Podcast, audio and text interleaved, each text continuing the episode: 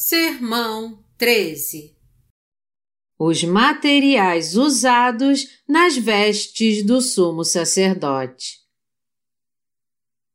Êxodo 28, de 1 a 14 Faze também vir para junto de ti Arão teu irmão e seus filhos com ele dentre os filhos de Israel para me oficiarem como sacerdotes, a saber, Arão e seus filhos Nadab, Abiú, Eleazar e Itamar.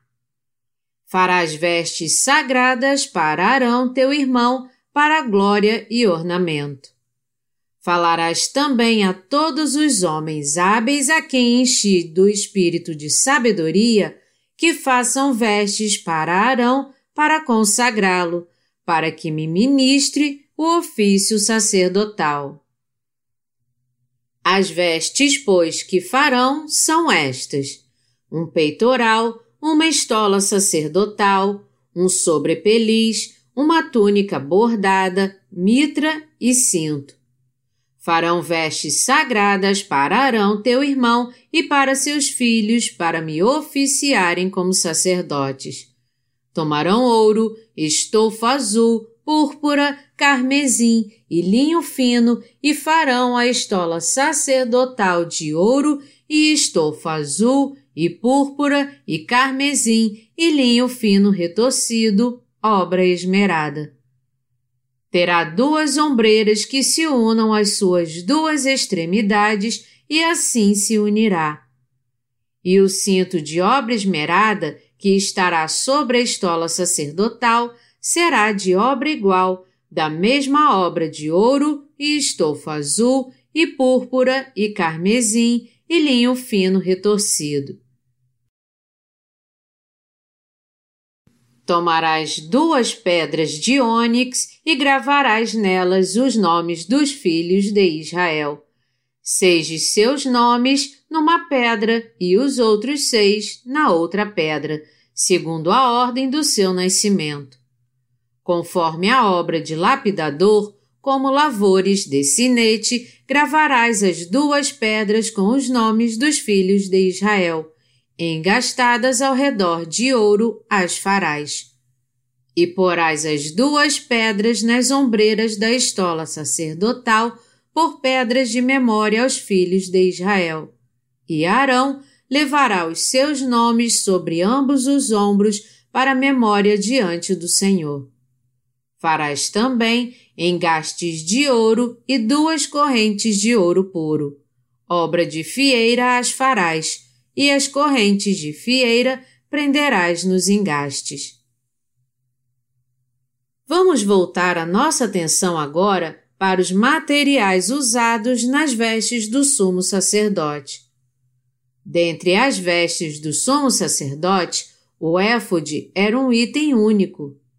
Este éfode era feito de ouro e de tecidos azul, púrpura e carmesim. Ele era um ornamento santo do sumo sacerdote, obra de artífice feita com estas cores. O ouro mencionado aqui se refere à verdadeira fé na Bíblia. O tecido azul usado nas vestes do sumo sacerdote se refere ao batismo que Jesus Cristo recebeu de João Batista para levar sobre si os pecados dos homens. Mateus 3, 15. O tecido púrpura se refere ao sacrifício que Jesus Cristo fez ao ser condenado pelos pecados dos homens. O linho branco usado nas vestes do sumo sacerdote representa a justiça de Deus que apagou os pecados de todo o mundo com os tecidos azul, púrpura e carmesim. Dentre as funções do sumo sacerdote, a mais importante era a de oferecer sacrifício a Deus. E ao fazer isso, segundo o sistema sacrificial, o sumo sacerdote não servia a Deus apenas, mas também ajudava o povo de Israel a ser liberto dos seus pecados. Nós temos que entender que a principal e mais importante de todas as funções do sumo sacerdote era oferecer sacrifício para adorar e servir a Deus. Para provar o que estou dizendo, deixe-me falar de um incidente que se encontra em Êxodo 32. Quando Moisés subiu ao Monte Sinai para receber os Dez Mandamentos, o povo de Israel, vendo que ele tardava em descer do monte, disse a Arão: Levanta-te, faze-nos deuses que vão adiante de nós, pois quanto a este Moisés, o homem que nos tirou do Egito, não sabemos o que lhe terá sucedido. Êxodo 32, 1 Arão, então, pegou todos os braceletes e pulseiras e anéis dos israelitas e fez um bezerro com eles.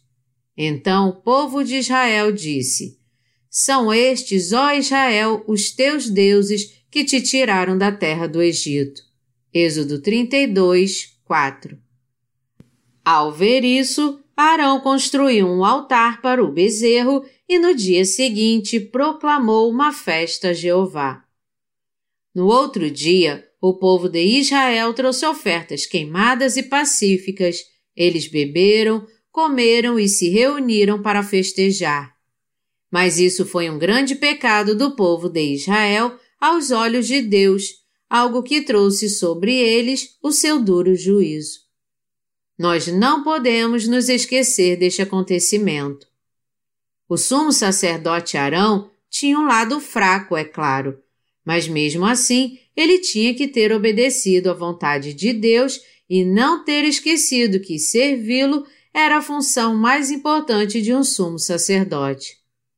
Mas Arão não foi fiel às suas funções de sumo sacerdote. Para cumprir as suas funções de sumo sacerdote, ele tinha que oferecer ofertas queimadas e pacíficas segundo o sistema sacrificial criado por Deus, por mais que o povo seguisse ou não. Em suma, o sumo sacerdote Arão devia ter servido apenas ao Senhor Deus. Do mesmo modo, muitos pastores hoje em dia só trabalham em prol das pessoas, não para Deus. Entristece-me muito ver como os sacerdotes modernos se baseiam muito nos seus conceitos errados. Mas eu não me preocupo tanto assim, porque ainda pode haver verdadeiros sacerdotes entre eles. A fim de expiar os pecados do povo, os sacerdotes têm que cumprir com a sua responsabilidade e oferecer sacrifício a Deus de modo correto, segundo o sistema sacrificial. Nós temos que prestar muita atenção à passagem onde Deus disse a Moisés: Faze também vir para junto de ti Arão, teu irmão, e seus filhos com ele, dentre os filhos de Israel, para me oficiarem como sacerdote. Êxodo 28, 1 Deus vestiu a Arão com as vestes do sumo sacerdote que foram feitas especialmente para que ele o servisse primeiro e acima de tudo. Todo sacerdote que ministra atualmente não pode esquecer-se de uma coisa: que as vestes do sumo sacerdote foram feitas de tecido azul, púrpura e carmesim e de tecido de linho fino retorcido. Cumprindo as funções de sumo sacerdote. No dia da expiação, o sumo sacerdote tinha que passar todos os pecados que os israelitas tinham cometido no período de um ano para a oferta de sacrifício, impondo as mãos sobre a sua cabeça, derramando seu sangue, colocando-o no altar de ofertas queimadas e o aspergindo sobre o propiciatório. Jesus, o nosso verdadeiro sumo sacerdote celestial, do mesmo modo, veio a esta terra, recebeu o batismo pelo qual levou sobre si todos os pecados dos homens, derramou seu sangue, morreu na cruz, ressuscitou dentre os mortos e assim trouxe a vitória da salvação àqueles que creem. Enquanto servia a Deus como sumo sacerdote, Arão tinha que usar uma peça particular do vestuário chamado éfode, que era feito de ouro e tecidos azul, púrpura e carmesim e de tecido de linho fino retorcido. Com esta peça do vestuário do sumo sacerdote, Deus nos ensina como devemos dar as nossas ofertas para recebermos a remissão de pecados. Para entendermos o profundo significado dos tecidos azul, púrpura e carmesim e do tecido de linho fino retorcido usado nas vestes do sumo sacerdote, temos que saber que a remissão de pecados foi cumprida pela justiça de Deus e pelo seu amor. Por meio dos tecidos usados nas vestes do sumo sacerdote, Deus nos mostra que foi Ele quem preparou a eterna remissão de pecados por Jesus Cristo antes da fundação do mundo. Efésios 1, 4.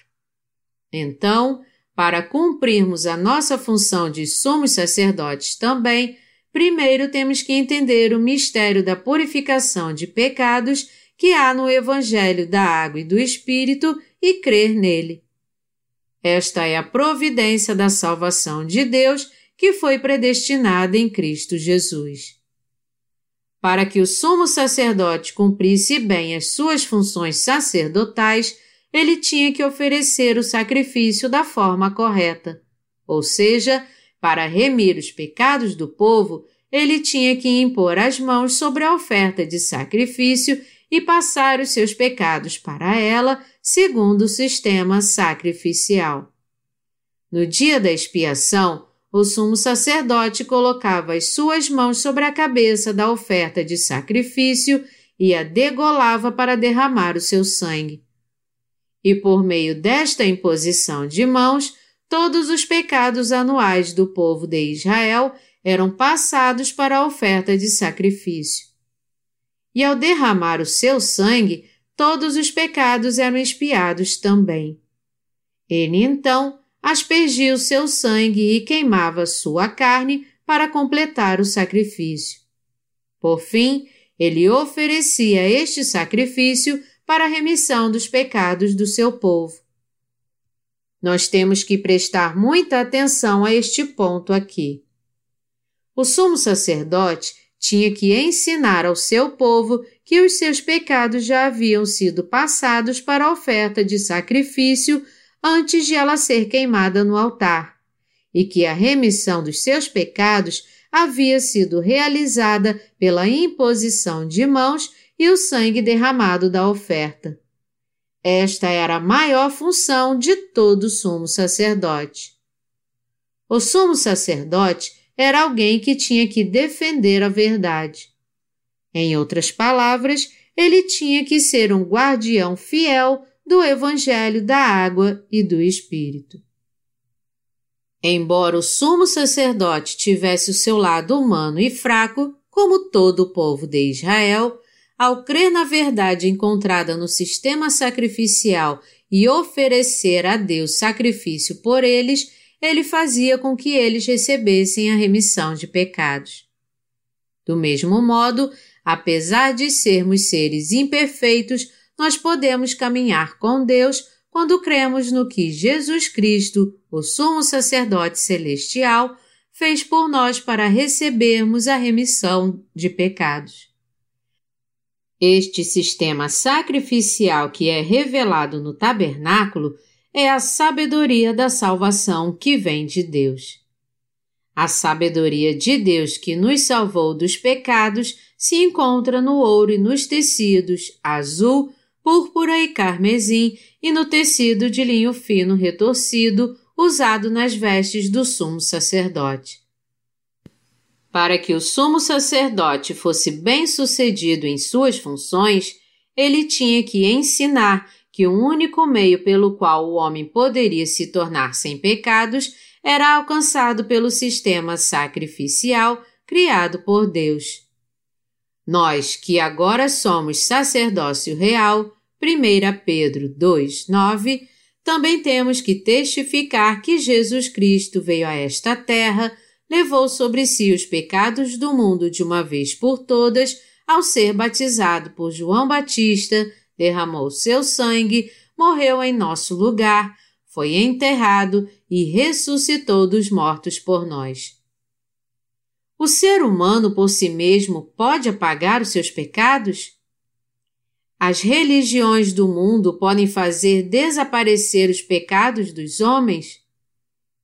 Nossos pecados só podem sumir por meio da salvação que vem pelo batismo e pelo sangue de Jesus, algo que o sumo sacerdote nos ensina. Somente pelo Evangelho da salvação criado por Deus é que podemos receber a remissão de todos os nossos pecados. Remir os pecados dos homens é algo que só pode ser feito por Jesus Cristo, o eterno sumo sacerdote celestial. Melhor dizendo, já que Jesus Cristo, que é o próprio Deus, veio a esta terra num corpo carnal e levou sobre si todos os nossos pecados ao ser batizado por João Batista, ele pôde derramar o seu sangue na cruz para purificar todas as iniquidades dos pecadores. Jesus só foi condenado por todos os nossos pecados ao derramar o seu sangue e morrer na cruz, porque antes havia recebido todos os pecados do mundo quando foi batizado. Ele salvou completamente os homens dos seus pecados por meio deste ato de justiça. Romanos 5, 18. Se Jesus Cristo não tivesse feito isso por nós, jamais poderíamos ser salvos.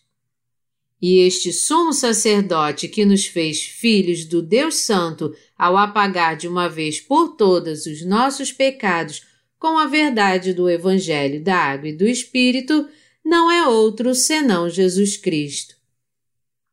O sumo sacerdote celestial sabia tudo sobre o plano da salvação que o Pai criou para a remissão dos nossos pecados. É por isso que o Senhor diz: Eu sou o Alfa e o Ômega, o primeiro e o último, o princípio e o fim. Apocalipse 22, 13. E tendo este perfeito conhecimento do início ao fim, o Senhor Jesus realizou a nossa salvação segundo as suas promessas encontradas no sistema sacrificial. Ele nos livrou de uma vez por todas da condenação e da destruição por causa dos nossos pecados e das nossas fraquezas. O que o sumo sacerdote celestial fez por nós, levar sobre si os pecados dos homens ao ser batizado e os apagar derramando seu sangue na cruz, o levou a completar a nossa salvação de uma maneira perfeita. A salvação dos homens de todos os seus pecados vem da sabedoria de Deus. Ela foi realizada através dos tecidos azul, púrpura e carmesim e do tecido de linho fino retorcido. Em Jesus Cristo, Deus Pai planejou a eterna remissão de pecados com a verdade oculta nos tecidos azul, púrpura e carmesim. E ele trouxe esta verdadeira salvação a todos os que creem nesta verdade. O cinto do éfode do sumo sacerdote. O cinto do éfode fazia parte das vestes do sumo sacerdote. Este cinto usado na cintura do sumo sacerdote sobre o éfode, também era feito de ouro e tecidos azul, púrpura e carmesim e de tecido de linho fino retorcido. Um cinto geralmente representa a força. Ele nos mostra, em outras palavras, que a fé na salvação vem dos tecidos azul, púrpura e carmesim e do tecido de linho fino retorcido, pois ele tem poder de nos salvar de todos os nossos pecados. Somente este verdadeiro Evangelho da Água e do Espírito tem o poder de Deus que pode salvar a todos os que creem. Romanos 1, 16. Portanto, é algo inútil crer nos pseudo-evangelhos, onde os tecidos azul, púrpura e carmesim e o tecido de linho fino retorcido não são revelados. Aqueles que têm muitas falhas podem ser purificados de todos os seus pecados de uma maneira perfeita, crendo no Evangelho da Água e do Espírito dado pelo Senhor Jesus Cristo, pois todos os pecados do mundo já foram passados para ele por meio da verdade da remissão de pecados cumprida por Deus. Mateus 3, de 15 a 17 e Levítico 16, de 1 a 22.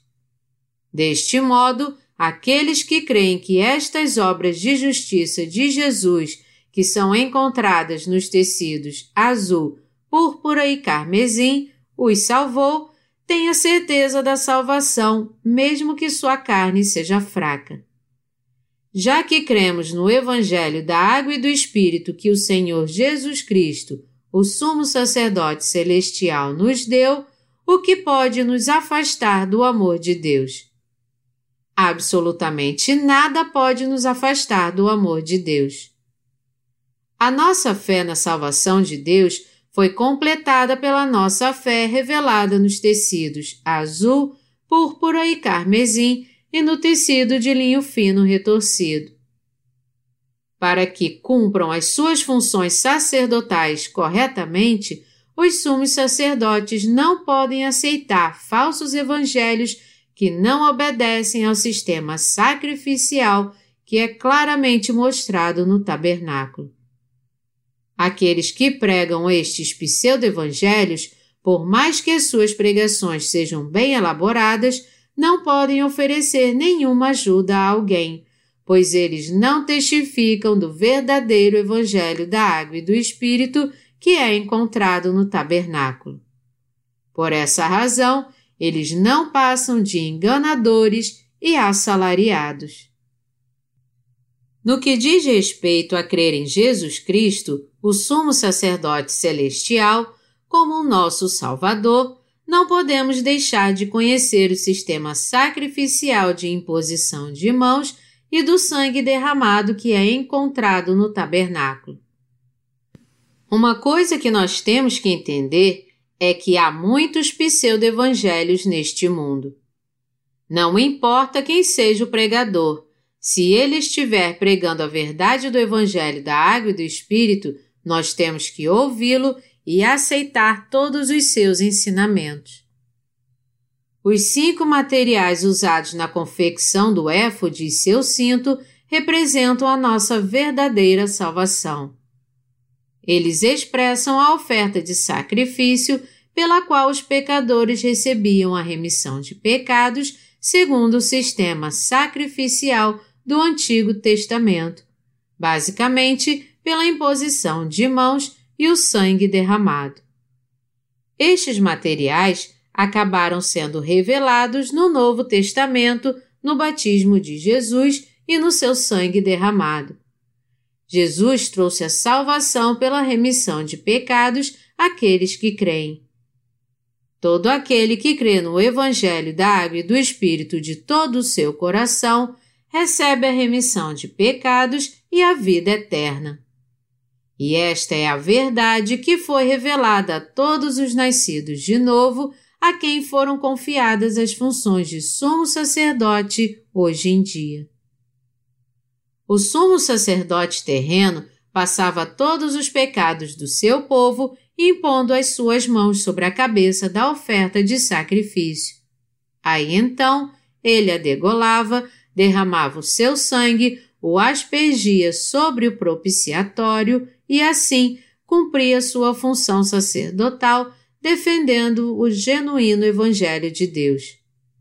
No entanto, o sumo sacerdote celestial foi batizado para levar todos os pecados do mundo sobre o seu corpo, e ele apagou totalmente os pecados do seu povo, oferecendo o seu próprio corpo, derramando seu sangue na cruz e ressuscitando dos mortos. Ao fazer isso, ele fez com que o seu povo fosse remido de todos os seus pecados e também fez com que a providência de Deus se cumprisse. Atualmente, os discípulos de Jesus só cumprem as suas funções sacerdotais com sucesso quando pregam este Evangelho que declara que Jesus Cristo apagou todos os pecados dos homens. Uma das razões pela qual o cristianismo tem tantos problemas é que há muitos enganadores espirituais nas igrejas que afirmam estar cumprindo as funções de sacerdote, apesar de não conhecerem o Evangelho da Água e do Espírito.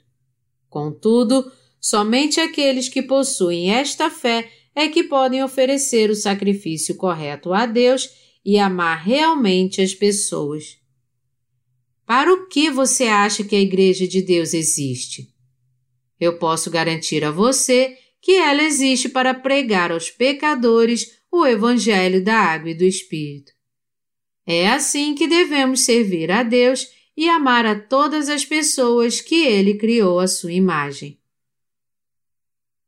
Todos neste mundo precisam conhecer o Evangelho da Água e do Espírito.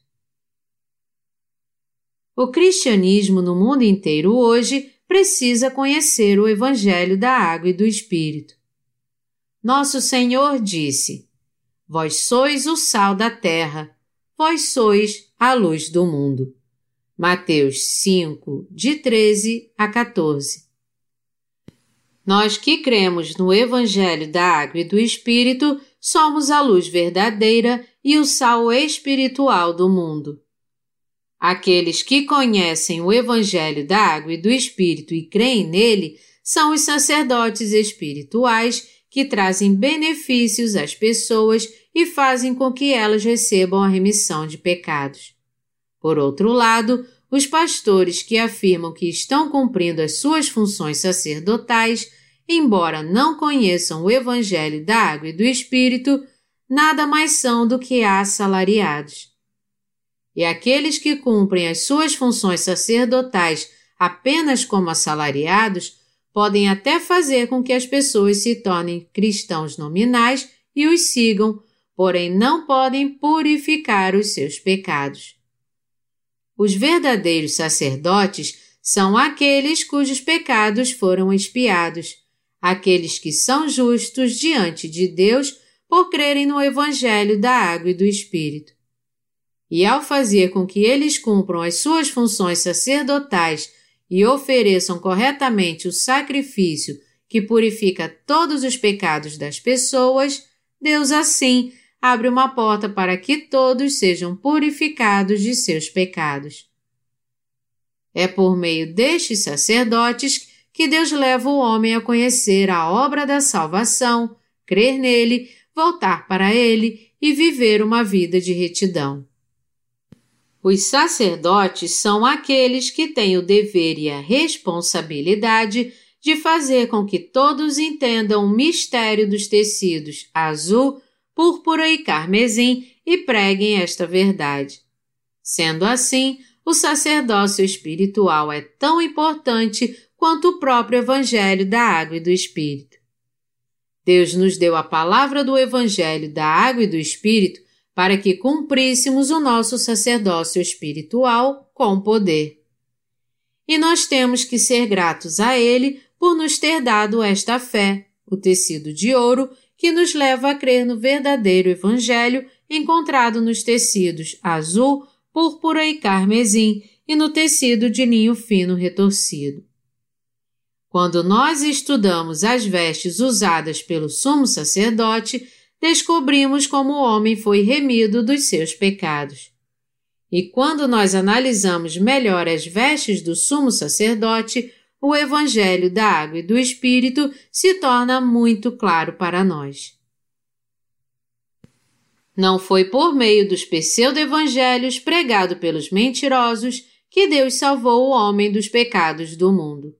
Pelo contrário, ele planejou nos salvar dos pecados por Jesus Cristo antes da fundação do mundo e cumpriu seu plano por meio do seu batismo e do seu sangue derramado na cruz. As vestes do sumo sacerdote também continham uma túnica muito bem costurada e calções de linho. Nós também usamos roupas por baixo, mas estas vestes do sumo sacerdote eram diferentes das que usamos. A túnica do sumo sacerdote era um vestido longo que ia até o joelho. E como era feita de linho fino retorcido, era bem ventilada. Quando os sacerdotes ofereciam ofertas queimadas, eles tinham que levar até o altar de ofertas queimadas as partes dos animais a fim de queimá-las ali. Este altar era relativamente alto e por isso as partes íntimas dos sacerdotes poderiam ficar à vista quando eles subissem no altar para oferecer sacrifício. Foi por isso que Deus ordenou a Moisés que fizesse uma túnica e calções de linho para cobrir as partes íntimas do sumo sacerdote, a fim de que ele não morresse por cometer alguma iniquidade. Como eram magníficas as vestes do sumo sacerdote!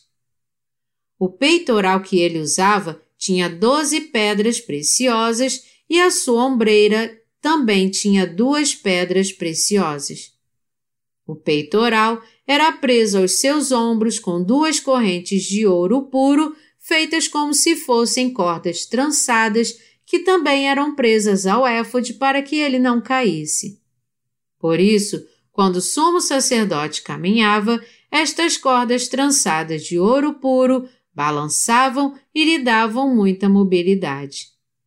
Além disso, as doze pedras preciosas do peitoral do juízo eram reluzentes e as pedras preciosas maiores que ficavam sobre o seu ombro também eram brilhantes.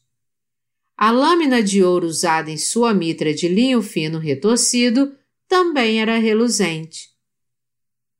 Quanto ouro havia no tabernáculo? Todas as suas tábuas eram revestidas de ouro e o propiciatório, o candelabro, a mesa de pães asmos e muitos dos utensílios do santo lugar eram feitos de ouro. O tabernáculo era simplesmente magnífico. E quando entramos no reino de Jesus Cristo, também podemos perceber o quanto é fabuloso. Visto por fora, o tabernáculo não impressionava muito, mas todos sabiam que a quantidade de ouro que havia dentro dele pesava mais de uma tonelada. O total de ouro usado no tabernáculo era de 29 talentos e 730 ciclos. Êxodo 38, 24. E se fôssemos calcular isso em medidas atuais, daria mais de uma tonelada ou quase isso, pois um talento ou kikar, 3 mil ciclos, pesava 42 quilos. Você já preparou as vestes de ouro e os tecidos azul, púrpura e carmesim e o tecido de linho fino retorcido da sua fé? O ouro aqui se refere à fé, o tecido azul ao batismo que Jesus recebeu, tecido púrpura à divindade de Deus como próprio Deus. O tecido carmesim nos mostra que Jesus Cristo levou sobre si todos os nossos pecados por meio do seu batismo e do seu precioso sangue derramado na cruz. O linho fino retorcido aponta para a palavra de Deus que revela a sua justiça.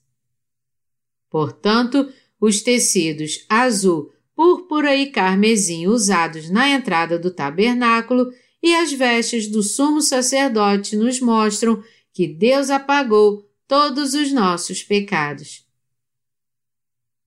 nós podemos receber a remissão de todos os nossos pecados quando nos achegamos a Deus tendo fé nesta verdade. Quando buscamos a Deus, temos que ter a fé que crê na verdade da salvação dos tecidos azul, púrpura e carmesim e do tecido de linho fino que eram encontrados nas vestes do sumo sacerdote e na entrada do tabernáculo. Quando o sumo sacerdote oferecia o sacrifício no dia da expiação, ele tinha que impor as mãos sobre a cabeça da oferta de sacrifício, degolá-la e derramar o seu sangue. Com esta imposição de mãos, os pecados de todo o povo eram passados para a oferta de sacrifício e, por meio do seu sangue derramado, todos estes pecados eram remidos. Todos os que não têm esta fé não podem se achegar a Deus. Dar ofertas a Deus sem ter esta fé é um grande absurdo. O sistema sacrificial e o material usado no tabernáculo estão relacionados com a fé que crê no Evangelho da Água e do Espírito. Era com esta fé na palavra dita por Deus que o sumo sacerdote podia estar diante dele e cumprir as suas funções sacerdotais pelo povo, oferecendo sacrifício para expiar todos os seus pecados. O que a nossa fé representa para nós então? Atualmente, você e eu que conhecemos e cremos nesta verdade e vivemos na presença de Deus pela fé, somos os seus sacerdotes reais. 1 Pedro 2, 9 a sua fé é a mesma que crê no sistema sacrificial revelado no tabernáculo do Antigo Testamento? A verdadeira fé tem que ser a que crê no verdadeiro Evangelho encontrado tanto no Antigo quanto no Novo Testamento. As expressões eternas de demonstração de fé podem variar com o passar do tempo, mas o conteúdo da verdadeira fé tem que ser sempre o mesmo. Os somos sacerdotes aprovados por Deus eram aqueles que davam ofertas segundo o sistema sacrificial.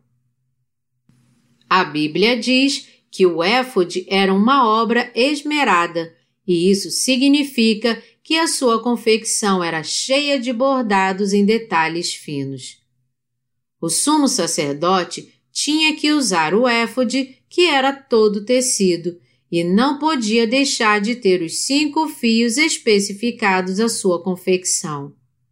Sendo assim, é pela fé nos fios azul, púrpura e carmesim e no tecido de linho fino retorcido que os que se tornaram sacerdotes podem se vestir da santidade de Deus, se achegar a Ele e oferecer o sacrifício para a remissão dos pecados das pessoas. Como deve ser a nossa fé, então? Você conhece o Evangelho da Água e do Espírito e crê nele corretamente?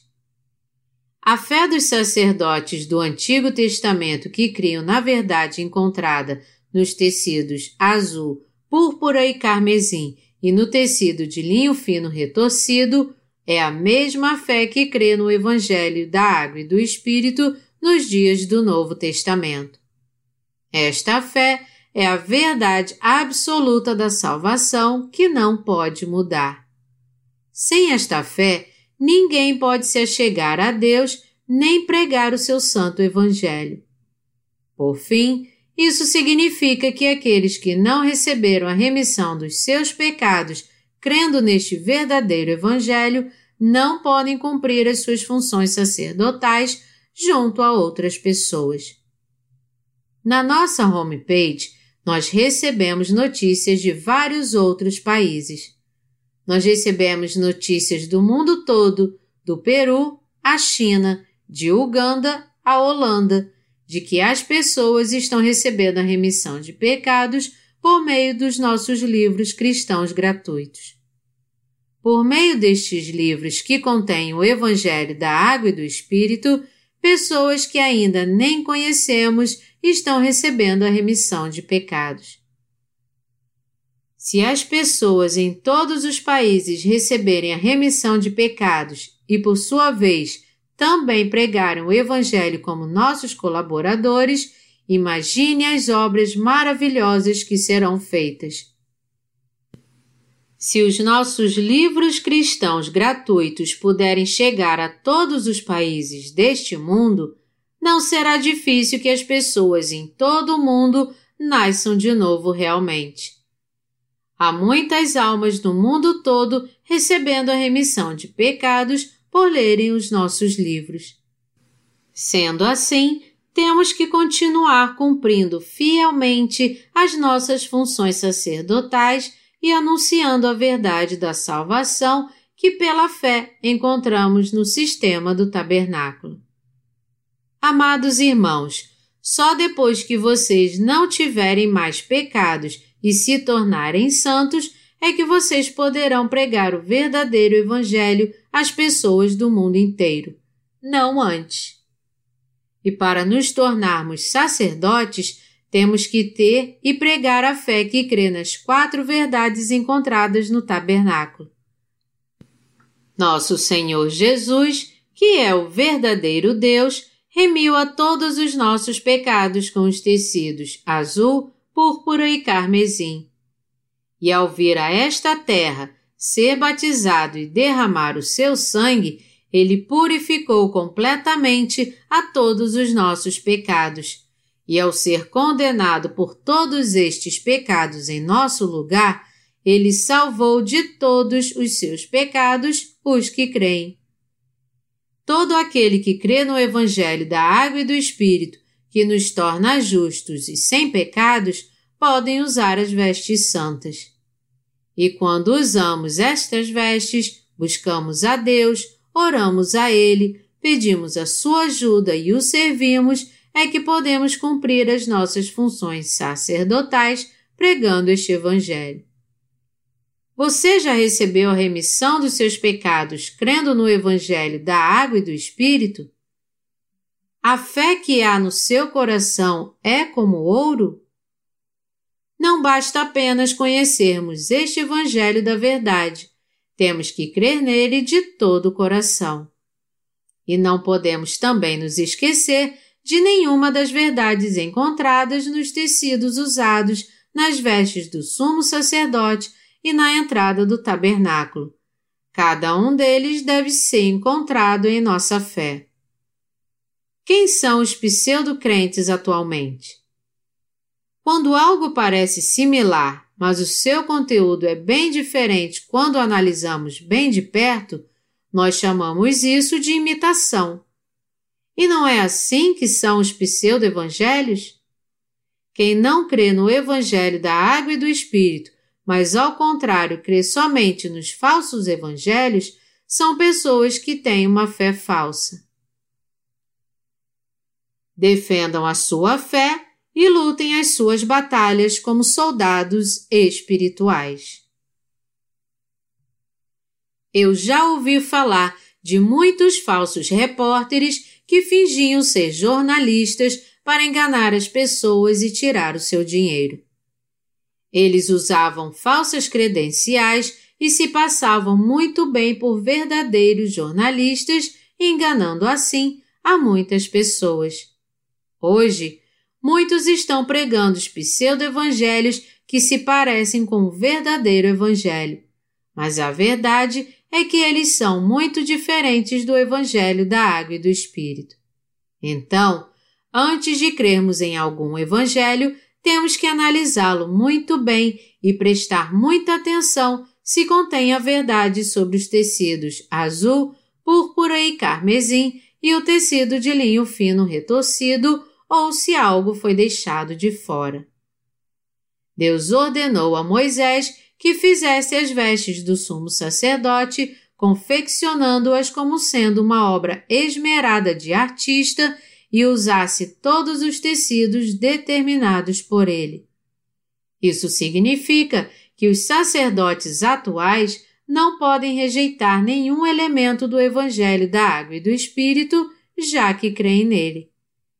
Se não crermos que Deus nos salvou por meio destes quatro tecidos, os tecidos azul, púrpura e carmesim e o tecido de linho fino retorcido, jamais seremos aprovados por Deus. Como é que podemos discernir se a fé de alguém é falsa ou não? Quando olhamos hoje para as cores das vestes usadas pelo sumo sacerdote, podemos ver que somente a fé daqueles que creem no Evangelho da Água e do Espírito é completa. E se alguém crê no verdadeiro Evangelho como estas pessoas, nós então podemos considerá-lo como quem foi totalmente remido dos seus pecados. Há muitas pessoas que pensam que a sua fé é completa, mesmo não crendo na verdade do tecido azul no batismo de Jesus, mas crendo somente no sangue da cruz. Estas pessoas não creem no perfeito Evangelho. E já que elas não conhecem o verdadeiro Evangelho de Deus, elas não podem pregar a remissão espiritual de pecados. Amados irmãos, vocês precisam discernir a fé daqueles que creem nos pseudo-evangelhos da fé daqueles que creem no genuíno Evangelho. Há muitos pastores nesta terra que creem nos pseudo-evangelhos. No Antigo Testamento, as vestes do sumo sacerdote eram feitas de cinco materiais e nós recebemos a remissão de pecados quando cremos nisso. É por isso que estamos travando uma batalha espiritual contra Satanás. O apóstolo Paulo trata deste assunto no livro de Efésios. Vamos ler Efésios 6, de 10 a 18. Quanto ao mais, sede fortalecidos no Senhor e na força do seu poder. Revestivos de toda a armadura de Deus para poder desficar firmes contra as ciladas do diabo, porque a nossa luta não é contra o sangue e a carne, e sim contra os principados e potestades, contra os dominadores deste mundo tenebroso, contra as forças espirituais do mal nas regiões celestiais. Portanto, tomai toda a armadura de Deus para que possais resistir no dia mal e, depois de ter desvencido tudo, permanecer inabaláveis. Estai, pois, firmes, cingindo-vos com a verdade e vestindo-vos da couraça da justiça. Calçai os pés com a preparação do Evangelho da paz, embraçando sempre o escudo da fé, com o qual podereis apagar todos os dardos inflamados do maligno. Tomai também o capacete da salvação e a espada do Espírito, que é a palavra de Deus, com toda oração e súplica, orando em todo o tempo no Espírito, e para isto vigiando com toda perseverança e súplica por todos os santos. O apóstolo Paulo está nos dizendo que nós devemos ser fortalecidos no Senhor e na força do seu poder para nos revestirmos de toda a armadura de Deus, a fim de ficarmos firmes contra as ciladas do diabo. O que é toda a armadura de Deus? É a palavra de Deus. Paulo está nos dizendo, em outras palavras, que temos que lutar contra toda a falsa fé, crendo na palavra de Deus, nos revestindo dela e nos apegando a ela.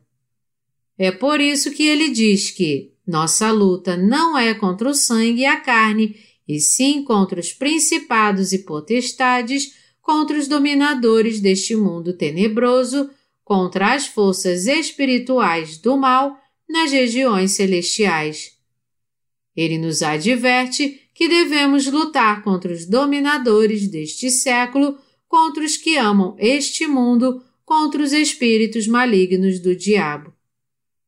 Paulo está nos dizendo: revestivos de toda a armadura de Deus para poderdes ficar firmes contra as ciladas do diabo, porque a nossa luta não é contra o sangue e a carne, e sim contra os principados e potestades, contra os dominadores deste mundo tenebroso, contra as forças espirituais do mal nas regiões celestiais. Portanto, tomai toda a armadura de Deus para que possais resistir no dia mal e, depois de ter desvencido tudo, permanecer inabaláveis. Estai, pois, firmes, cingindo-vos com a verdade e vestindo-vos da couraça da justiça. Calçai os pés com a preparação do Evangelho da paz, embraçando sempre o escudo da fé, com o qual podereis apagar todos os dados inflamados do maligno. Tomai também o capacete da salvação e a espada do Espírito, que é a palavra de Deus. E ele está nos dizendo isso porque nós, ao fazermos tudo isso, ficaremos firmes com Deus. Já que nós cremos no Evangelho da Água e do Espírito de Deus, recebemos a remissão de pecados e podemos estar junto a Ele, desfrutando da vida eterna ao seu lado. A carne de todos nós é fraca, por isso temos que tomar o escudo da fé. E ao dizer que devemos nos vestir com a couraça da justiça, Paulo quer que creiamos neste Evangelho de todo o nosso coração. Como o sumo sacerdote usava um peitoral com doze pedras preciosas que foram gravadas com os nomes das doze tribos de Israel, Paulo está nos dizendo que devemos ter em nosso coração todas as pessoas e levá-las até Cristo Jesus. O fato de o sumo sacerdote usar um peitoral com doze pedras preciosas e levá-las sobre o seu peito significa que ele levava todo o povo de Israel em seu coração. Já que o apóstolo Paulo diz no texto acima: cingindo-vos com a verdade, de modo algum podemos deixar de ter a fé que crê nos tecidos azul, púrpura e carmesim e no tecido de linho fino retorcido. Quando nós não tememos as nossas fraquezas e nos apegamos à nossa fé nos tecidos azul, púrpura e carmesim, os nossos corações são fortalecidos. E pela fé que podemos ficar firmes e ter uma fé inabalável. Portanto, temos que vestir a couraça da justiça e crer nela com a nossa mente e com o nosso coração. Não basta apenas conhecermos este verdadeiro Evangelho na nossa mente, temos que crer nele de coração também. Também temos que calçar os nossos pés com a preparação do Evangelho da Paz. É com o Evangelho da Água e do Espírito que Deus nos dá a paz. Deus nos disse que devemos crer no Evangelho da Água e do Espírito que nos traz a paz e viver para servirmos a este Evangelho. Deus também nos disse que devemos embraçar o escudo da fé para que possamos desviar todos os dardos inflamados do maligno. Nos tempos antigos, os dardos inflamados eram sempre escolhidos para iniciar as batalhas. Com isso, Paulo está nos dizendo como Satanás nos ataca. O diabo direciona o seu ataque às nossas fraquezas e imperfeições, dizendo: Quem você pensa que é? Todas as atitudes e pensamentos do seu coração são impuros e você ainda quer pregar o Evangelho? Isso é um absurdo. Você não acha que está sendo arrogante demais? Por que você não se conserta primeiro? No entanto, se nós dermos ouvidos a ele quando formos atacados por esses dardos inflamados e dissermos: Você tem razão, que tipo de sacerdote eu sou, já que não consigo me dominar? A nossa alma acabará perecendo. É por isso que o apóstolo Paulo nos disse que, acima de tudo, devemos tomar o escudo da fé. Mas o que nos protege destes pensamentos carnais que Satanás tenta pôr em nosso coração para darmos lugar às nossas fraquezas? A fé inabalável que crê nos tecidos azul, púrpura e carmesim e no tecido de linho fino retorcido. Este é o escudo da fé. Quando os dados inflamados vêm sobre nós de todos os lados, nosso Senhor Jesus nos diz que podemos desviar todos eles com a nossa fé. O Senhor Jesus nos tornou justos com os tecidos azul, púrpura e carmesim. Eu creio nisso de todo o meu coração. É com esta fé que podemos evitar todos os dardos inflamados todas as ciladas e ataques de Satanás. Você é imperfeito? Com certeza você é muito imperfeito em sua carne. Por isso, você tem que lidar com tudo pela fé que crê na providência de Deus e no Evangelho da Água e do Espírito. Depois de receber a remissão de pecados, a primeira coisa que você tem que fazer é lidar com estes pequenos assuntos pela fé, porque mais tarde você não conseguirá enfrentar todos os problemas que virão se não for com a fé que você terá em seu coração. No começo, você pode até achar que a sua fraqueza é pequena, mas com o tempo ela se revelará muito mais forte e dominadora. No fim, estas fraquezas te dominarão tanto que você vai querer fugir de si mesmo. Em tempos assim, quando você começa a duvidar se de fato recebeu ou não a remissão de pecados, é que Satanás desfere os seus ataques mais ferrenhos contra você. Todavia, com a sua fé, você pode cuidar de suas fraquezas também. Em outras palavras, você pode se prevenir destes pensamentos carnais que te levam à autodestruição por causa de suas fraquezas.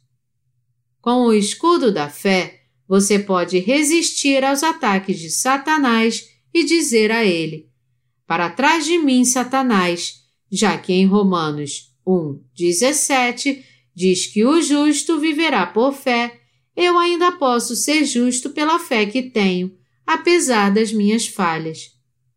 Os justos têm que viver pela fé. Há alguma coisa em nós com que possamos nos exaltar neste mundo? Não há nada com que nos exaltarmos em termos carnais, mas ainda assim podemos pregar a todos neste mundo com confiança. As pessoas deste mundo podem até dizer a você: se você é justo, eu também sou justo. Mas aí você vai responder: Sabe, se você é justo, eu sou o pai de todos os justos. Tem muita gente que não entende nada e nos ataca apontando as nossas falhas. Você não é um bom aluno.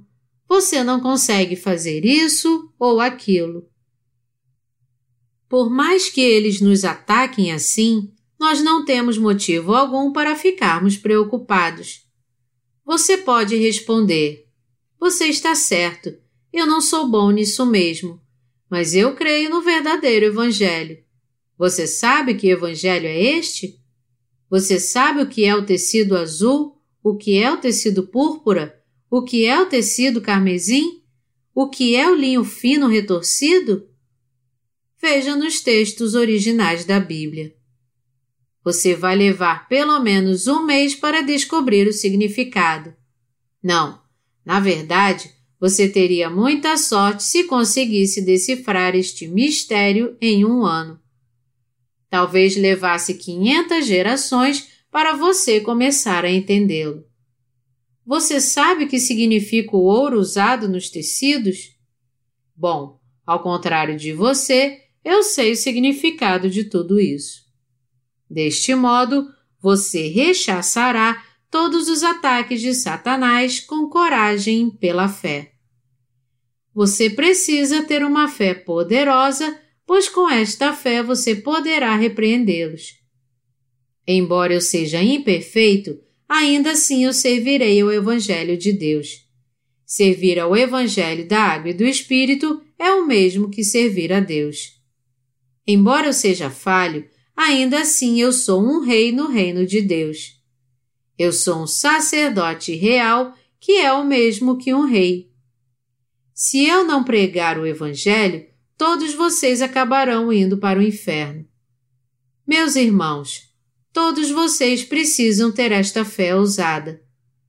Mas esta fé vocês não podem conseguir pela força, porque é algo que Deus nos dá. Por isso, tudo o que vocês têm a fazer é crer nele. Você já alcançou esta fé crendo nele? Em Efésios 6, 17, o apóstolo Paulo nos exorta a tomar o capacete da salvação. Você sabe o que é um capacete ou não sabe? Você se lembra dos cavaleiros da Idade Média? Eles usavam capacetes de metal e longas lanças para duelarem entre si, montados em seus cavalos. Eles usavam estes capacetes para cobrirem o rosto e não serem feridos durante os combates, a não ser que fossem feridos entre os olhos. Eram os seus capacetes que os protegiam de todos os ataques com as lanças. E o capacete da salvação tem a mesma função. Do mesmo modo, o conhecimento que temos da verdade em nossa mente deve ser perfeito. O conhecimento da verdade do Evangelho também deve estar bem organizado em nossa mente. Isso é verdade ou não? Isso está certo ou não? Ao invés de poluirmos a nossa mente com incertezas como estas, temos que ter este entendimento claro em nossa mente. Nosso Senhor Jesus nos tornou perfeitamente justos com os tecidos azul, púrpura e carmesim. É nisto que eu creio. Somente quando fizermos isso é que os ataques de Satanás não terão efeito algum contra nós. Isso é o mesmo que usarmos o capacete da salvação. Nós temos que ter o entendimento correto da verdade. Paulo também nos diz que temos que usar a espada do Espírito. Esta espada do Espírito é a palavra de Deus. Então, quando aprendemos, conhecemos e cremos na palavra, ela se torna para nós uma arma poderosa. Satanás impiedosamente nos ataca por meio de outras pessoas, do dinheiro, do sexo oposto, das nossas fraquezas, mas podemos vencer tudo isso pela fé na palavra de Deus. Em Efésios, usando esta analogia das vestes do sumo sacerdote, o apóstolo Paulo nos explica o que é a verdadeira fé assim: vestindo-vos da couraça da justiça. O que ele está nos dizendo, em outras palavras, é que devemos usar a couraça da justiça com a qual Deus nos tornou justos. Paulo também nos disse que nós devemos tomar o capacete da salvação e a espada do Espírito. Ao usar este exemplo, ele está nos dizendo que devemos lutar contra Satanás, dominá-lo e vencê-lo tendo um conhecimento completo da verdade e crendo na palavra de Deus. Ele está nos dizendo que devemos eliminar, sem hesitar, todo obstáculo maligno que se levantar contra a nossa fé. Aqueles que creem nos pseudo-evangelhos afirmam que todos os seus pecados foram purificados, embora creiam apenas em parte do Evangelho, ou seja, no sangue de Jesus na cruz e nos seus atributos divinos como Filho de Deus. É justamente esta fé falsa que devemos deixar de lado e rejeitar totalmente. A fé que crê em Jesus sem o seu ministério do tecido azul é como o sacerdote que usa vestes falsas. Mesmo assim, ainda há tantos falsos cristãos neste mundo que deixam de fora a fé no tecido azul que nem podemos contá-los. No entanto, nós falamos do Evangelho da Água e do Espírito em nossos livros e damos testemunho deste Evangelho que veio pelos tecidos azul, púrpura e carmesim e pelo tecido de linho fino retorcido. Este é o Evangelho em que cremos.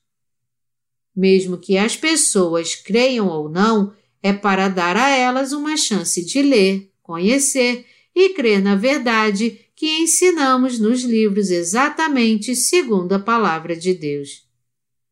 Os que creem que Jesus é Deus, mas purificou os seus pecados apenas ao derramar o seu sangue na cruz, estão inclinados a colocar a fé nas suas emoções, a enganar os outros e a si mesmos. Mas nós que cremos na verdade, sabemos, cremos e pregamos que Jesus, que é o próprio Deus, nos salvou de modo perfeito ao ser batizado e morrer, derramando o seu sangue na cruz. Você crê agora que as vestes do sumo sacerdote eram feitas de ouro, de tecidos azul, púrpura e carmesim e de tecido de linho fino retorcido? Aqueles que foram totalmente vestidos de santidade são os mesmos que usam as vestes feitas destes tecidos. Os que em seus corações creem na remissão de pecados por meio do ouro e dos tecidos azul, púrpura e carmesim e do tecido de linho fino retorcido são verdadeiramente as pessoas de fé e os sacerdotes espirituais que foram salvos de todos os seus pecados. Há algo que aqueles que se tornaram sacerdotes espirituais agora não podem mais esquecer. É pela fé nestes tecidos que podemos confeccionar as vestes santas da remissão de pecados, vesti-las pela fé e nos achegarmos a Deus. Isso diz respeito à nossa verdadeira fé. E por causa da nossa fé que crê nesta verdade, Deus santificou o nosso coração, assim como ele fazia com o sumo sacerdote no Antigo Testamento. E como cremos nesta verdade, todos nós somos sacerdotes de Deus. Nós somos os sacerdotes reais que servem a Ele. Meus irmãos, eu peço a vocês que tenham a fé que crê nesta verdade, para que com esta fé vocês possam lutar contra Satanás e cumprir as suas funções sacerdotais. E eu oro para que todos vocês cumpram as suas funções sacerdotais fielmente e para sempre. E eu digo isto porque se vocês deixarem de crer no Evangelho dos tecidos azul, púrpura e carmesim e do tecido de linho fino retorcido, o sacerdócio será tirado de vocês. Eu oro para que todos vocês sejam cada vez mais os sacerdotes fiéis que agradam a Deus com a sua fé inabalável no verdadeiro Evangelho. Minha esperança é que todos vocês creiam neste verdadeiro Evangelho até o fim. E para que vocês não percam o Evangelho da verdade, defendam a sua fé e cumpram as suas funções sacerdotais para todo sempre.